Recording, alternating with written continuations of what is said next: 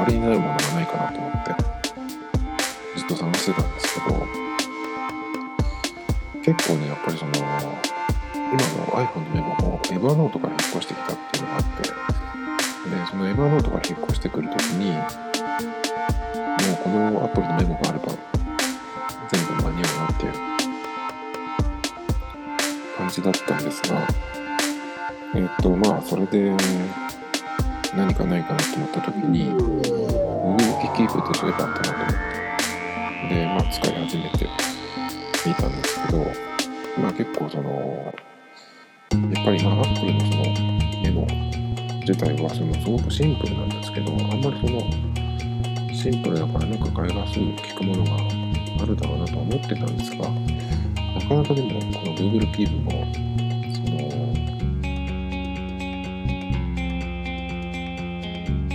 まあアプリのメモ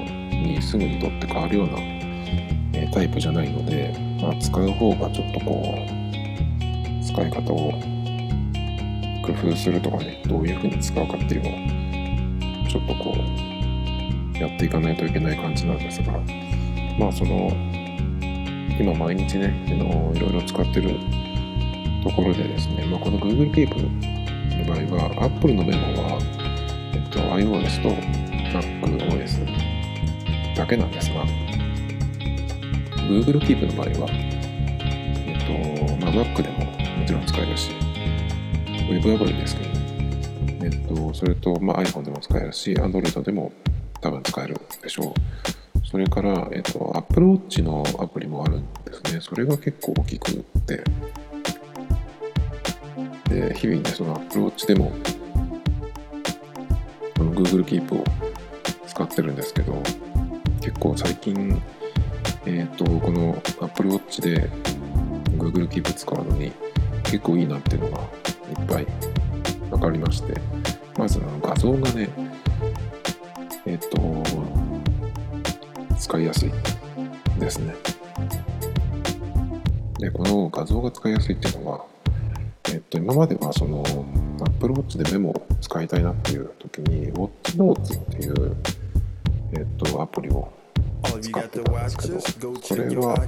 まあ、テキストもいけるし、あと画像も載せられるんですけど、画像がえっと、その、もちろんと、もちろんか。っていうやつだと、あの、Apple Watch の、あの画面の大きさにこう、トリミングされたような状態になっちゃうんですね、表示のされ方が。まあ、その、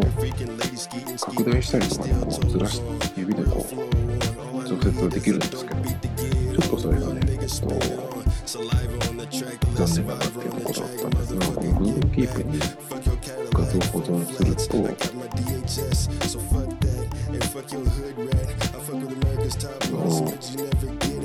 ちゃんと横の画像が横の画像で全部、えっと表示されてるんですだからまあ横の画像だとえっと上下にこう黒い帯が出ちゃうような感じなんですけどそれでもねちゃんと表示されるので結構ね。いいんですよねで垂れたやつもちゃんと表示されるしだから画像をメモとして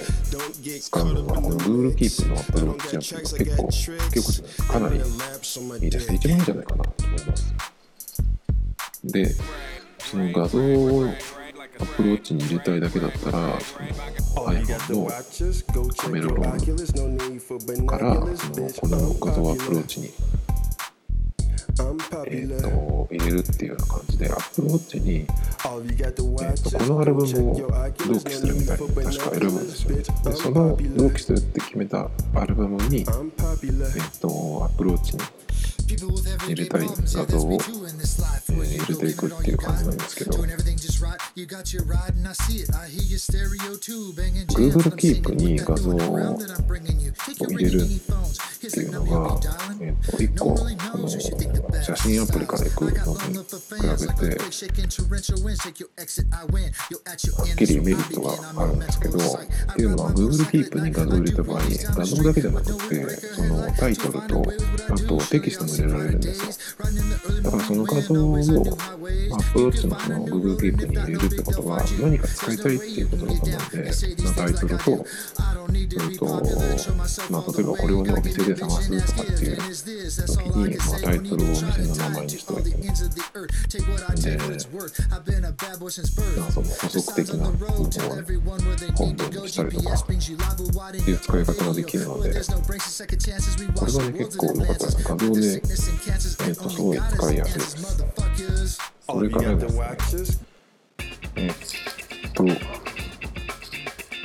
あ、Apple Watch の Google Keep アプリは1個どうしてもその、まあ、制限というかがあるんですけどそれは、えっと、メモが10個しか表示されないんですね。でその10個っていうのはえっと最新のメモから数えて10個までなのでその古いやつはのそのと見られないですね。で、その10個最新のっていうのは、最新はどういうカウントかっていうと、よくあるメモアプリ、アップルもそうだし、多分エヴァーノートとかもそうだと思うんですけど、割とその、えっと、編集した順に並ぶってことが結構多いと思うんですけど、まあ、アップルのメモとかは並び順変えられるんですけど、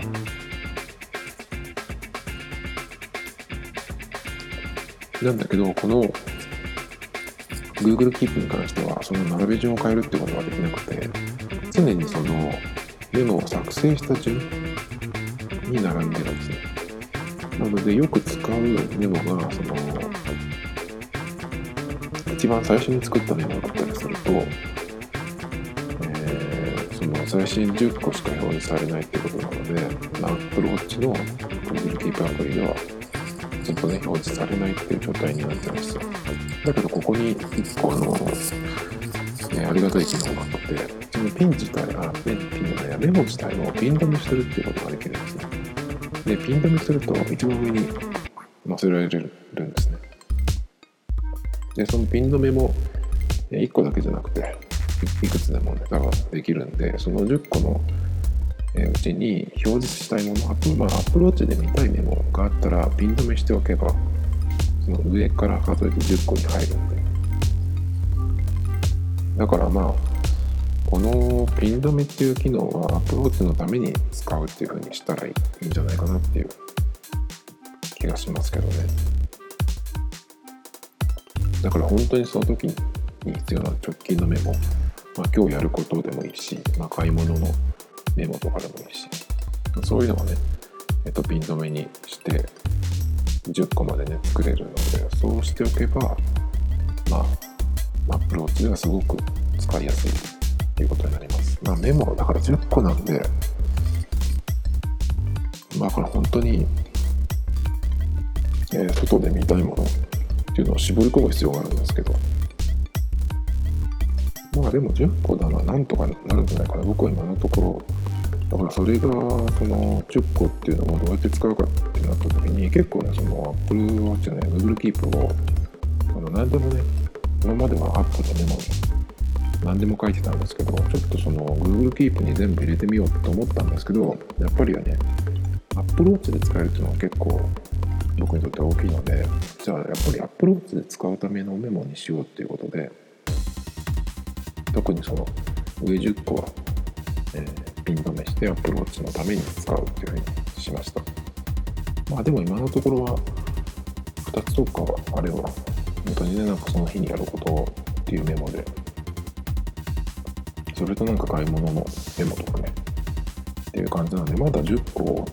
に全然満たないし5個もいってないので、まあ、結構これはうまく使えるんじゃないかなっていう感じはしてます。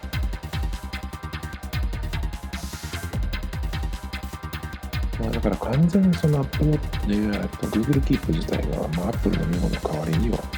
ちちょっと今のところならないので、まあ、iPhone から Android をもし、えー、1本にしたとしても Mac は使い続けるのでパソコンを Windows で使うっていうのは僕にとっては、まあ、ありえないのでだから仕事場の職あのパソコンは Windows ですけど個人のパソコンは多分何かに相当なことがない限りこれからも Mac を使うと思うのでまあ、だからそのメモが、えー、本当にね、なんとかしないとなくなってしまうとかね、使えなくなってしまうってことはないので、まあ、だから、Google Keep と、うまくね、その使いながら、まあ、Google Keep にその普段のメモを書いていって、え、Apple Watch で使いたいものはピン止めしておく。それして、えっ、と、まあ、Mac を開いたときに Google Keep から保存しておきたいものとかね、もしあったら、その Apple のメモの方に、え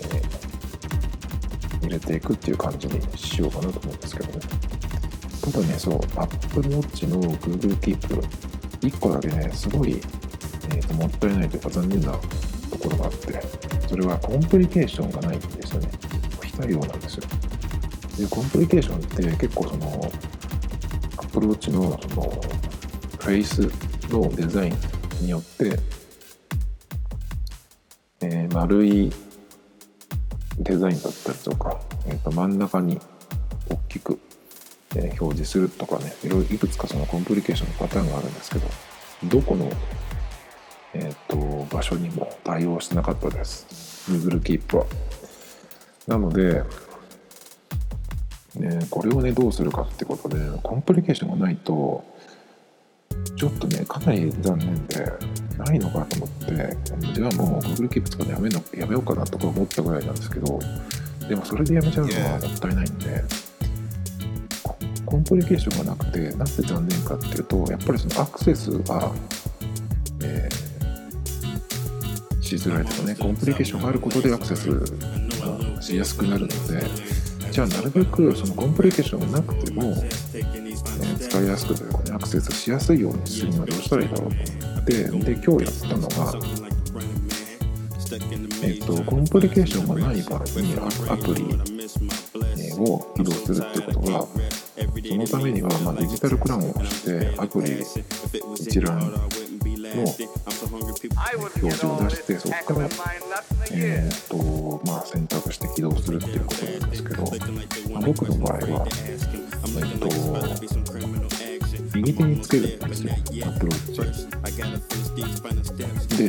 リューズの位置はその手の甲側に来るようにしてるので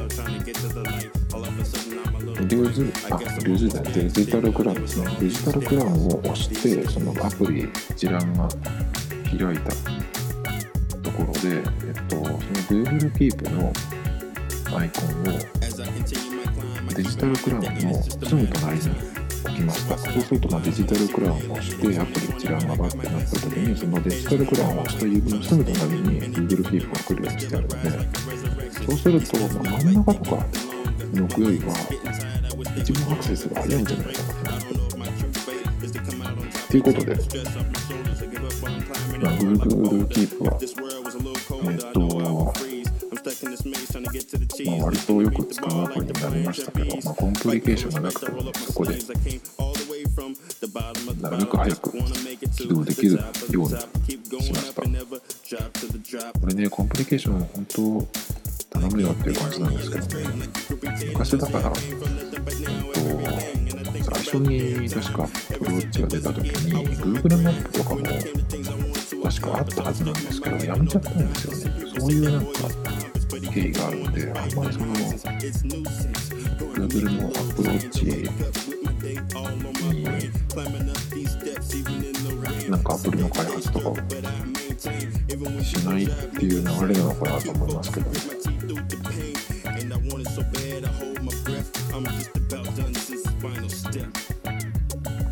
あそれはやっぱり残念ですちょっと。あとまあ先ほどの、まあ、10個までっていうねそのメモがアプローチで見られるのが10個までっていうやつなんですけどそれはちょっとねやっぱり使いづらい。でもそのメモっていうそのアプリの、特性というか、ね、それを考えると、Apple Watch で使うには、やっぱりその何個かに、えっ、ー、と、表示できるメモの数を絞らないと、アプリが使いづらくなるんじゃないかなと。例えば、その、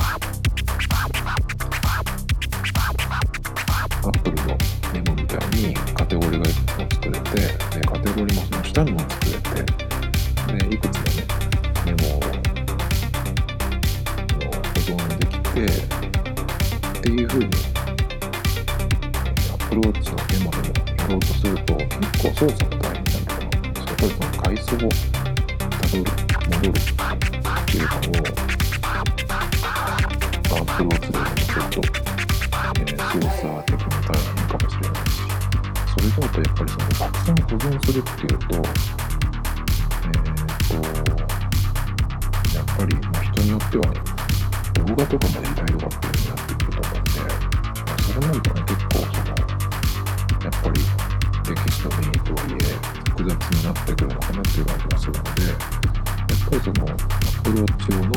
メモアプリの設計としては、こういう、まあ、元のそのアプリ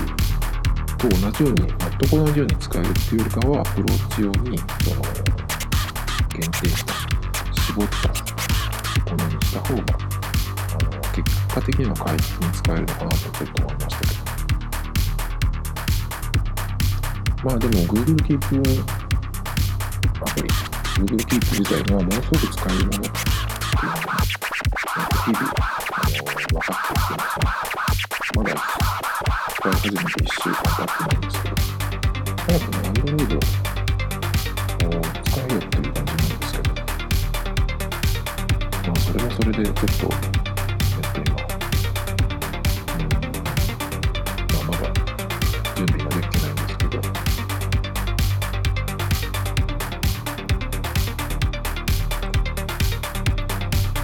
2、3日前に、えっと、量販店にちょっと行けたので、えっと、Galaxy Note 10プラスかなをちょっと触ってきたんですね。量販店にあったのが、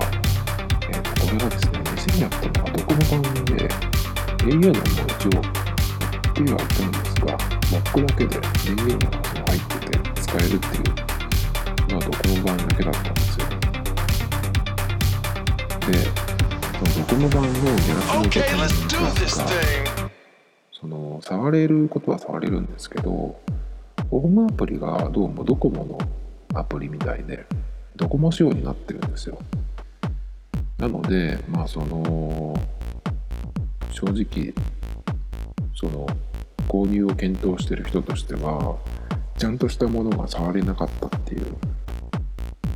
ことで、え、っと、なので、まあね、本当だったら、その、自由に使えるんだったら設定から、え変えればいいんですけど、まあそのお店にあるやつなんで、設定はね、ロックされてて使えないんですよ。変えられない。だから、まあ電源は入ってるけど、中身がちゃんと見れてないっていう状態で、だから、まあ、あそこで触ったのは、ちゃんとした、あ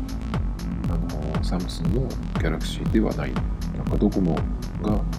えーいじくったやつっていうことで、本当にそういうことやってほしいんだよなって感じで、ドコモが一番なんかそういうのちょびるような気がする。キャリアショップに行けばいいんだけど、キャリアショップはね、ちょっとあんまり行きたくないですよね。ゆっくり見れなくないですか？なんでね、ちょっと、まあ、どっかでパッと買ってしまうしかないのかな。れで思い出したんですが、ドコモショップが一部ね、有料化っていう話が出ていて、これはなんか、えー、どういうことなんだろうっていうことなんですけど、結局、まあ、ドコモショップに来るお客さんで、まあ、店からしたら、そんなの、えーっと、で、来てくれるんだよっていうのが結構やっぱりあるっぽいんですよね。多分その年寄りの人だと思うんですけど、それはまあ本当そうだよなと思って。えっとなんかそこの僕が見たニュースにはまあ、やっぱりねその有料化するってことで、まあ、いろんな意見が来るっていうことなんですけど、まあ、そのお店に実際いる人たちからしたら、えー、それ自体はその英断だっていうかねよくやってくれたっていう感じらしいですね。まあそうですよね本当に。この間僕も、えーと、料金プランを変えるのに9月だったかな。えっ、ー、と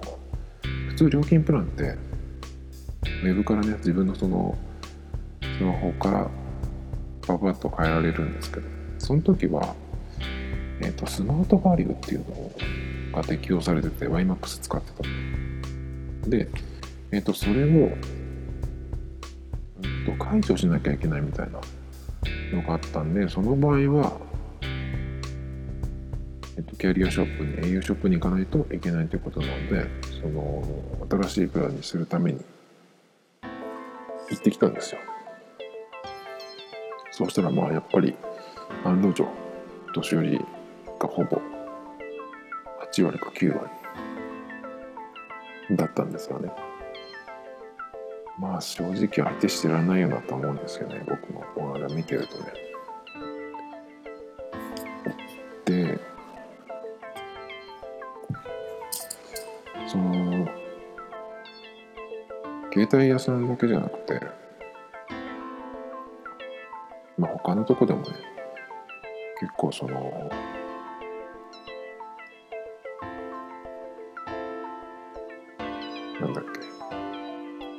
年寄りの客に、まあ、困らされてるっていうか、その時間を使われてる人って多いんじゃないかなと思って、でたまに図書館とかに行ってもねあの市とか県の図書館とかに行ってもなんかやっぱり職員の人があのレファレンスのところでねえっ、ー、とまあ年寄りの客に捕まって捕まってるっていう感じで。あれを見るとねまあそのまあ図書館とかはまあその行政のもんだからまあしょうがないかもしれないんだけど結構そういううんお金にならなくて時間取られてっていうねそのそれとまあ調べれば自分でね分かるようなことができないレベルの人がいてするっていうのは結構大変だよなと思って。だからね本当にねそのそこのニュースにはその年寄りの解除かなんて言ってるけどそりゃそうだよっていう排除に決まってるじゃんそうしなきゃだってまともに仕事もできないじゃんっていう感じなんでもうそういうのをねどんどん無視してねそっちの方向でバンバンやってほしいと思うんですけど。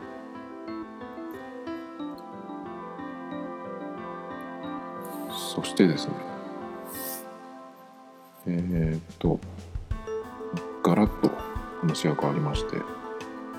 結構寒くなってきてあのまあ今なんか着るものが困る時期ではあるんですけど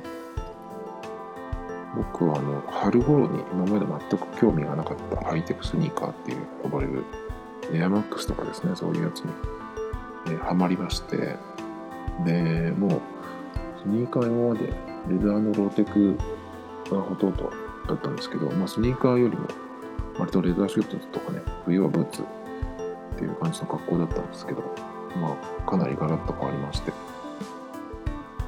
で、まあ、ガラッと変わったのが春先だったので、まあ、結構そこでねいっぱい買って、えー、っと変えてきたんですけどそのそのスニーカーによってはメッシュの素材だったりとか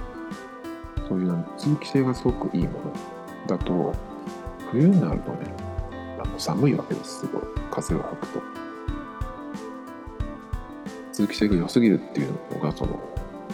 マイナスに作用してしまうってことで結構ねナイキだとあのフライネットっていうニット素材のその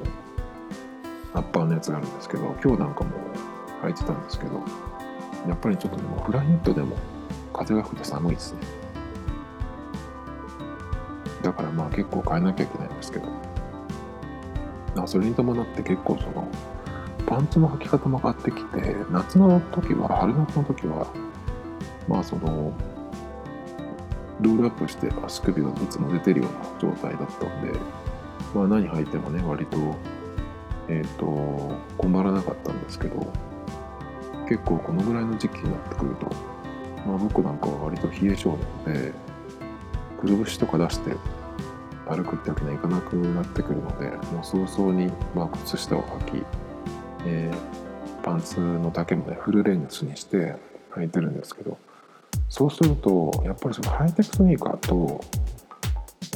パンツの裾幅とあと長さを気をつけないとなんかすごくダサくなるなっていうのが、えー、あってですね。結構そのオタクっぽい人の格好で、うん、ハイテクスニーカーと言えるのかどうかわからないけどローテクではないスニーカーを履いていてなんかねそのやぼったい感じがするんですけどなんでそれがやぼったいかっていうのがねちょっとその分かってきたっていう。まずそのハイテクスニーカーって割とボリュームがあってそれからまあ、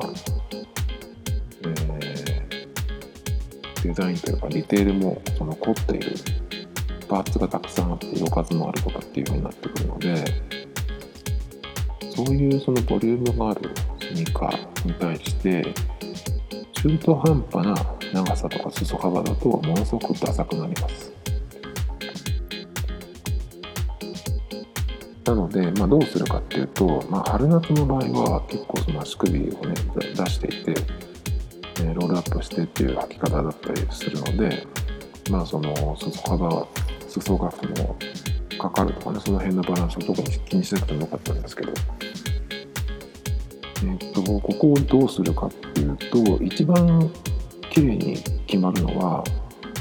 えっ、とスリムとかスキニーのパンツでテーパードって言って裾に向かって細くなっていくっていうデザインですねそれだったらあの足首くるぶしが出てなくても綺麗にそのスニーカーのところでね足がその綺麗につながって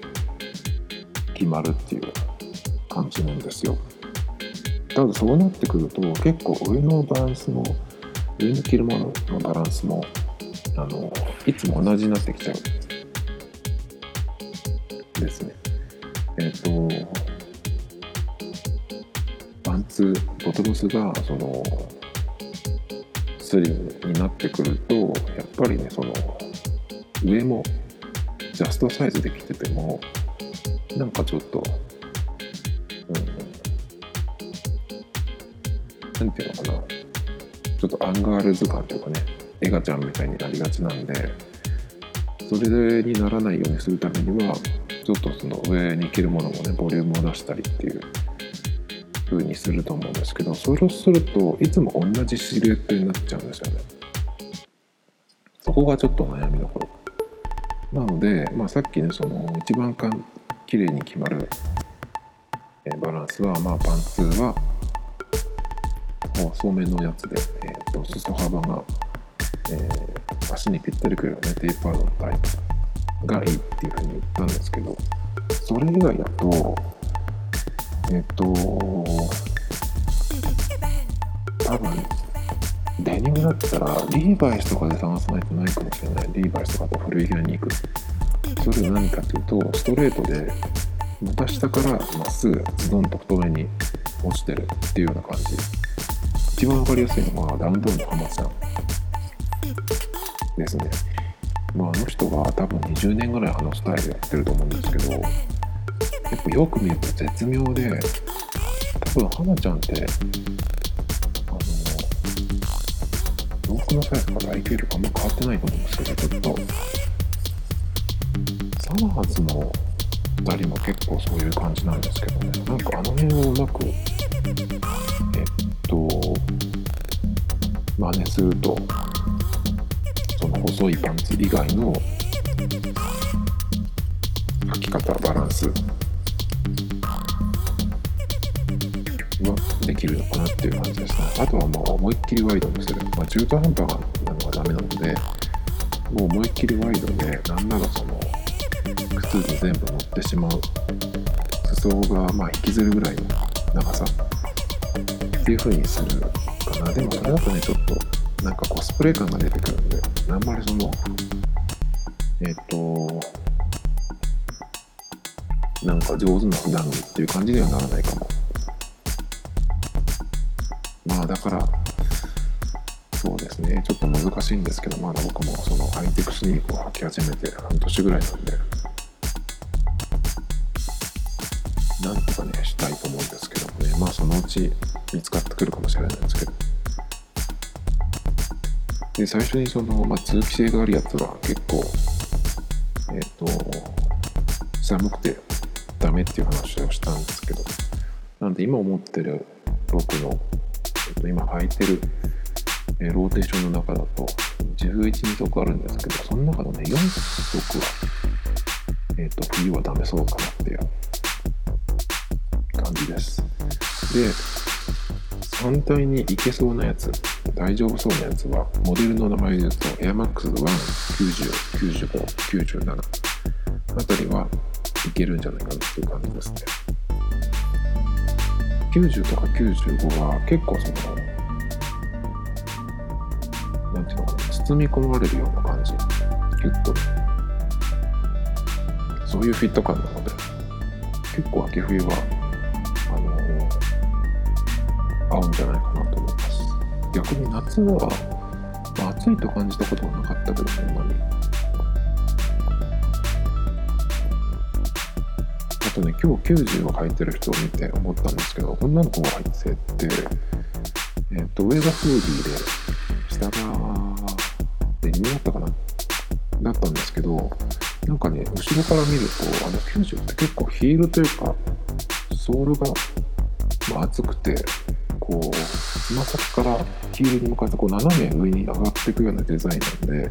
なんかちょっとハイヒールっぽい雰囲気もあってあなんか女の人が履くとまた様になっていいなと思いましたけどね。まあそんな感じでえっ、ー、とまた明日やりたいと思います。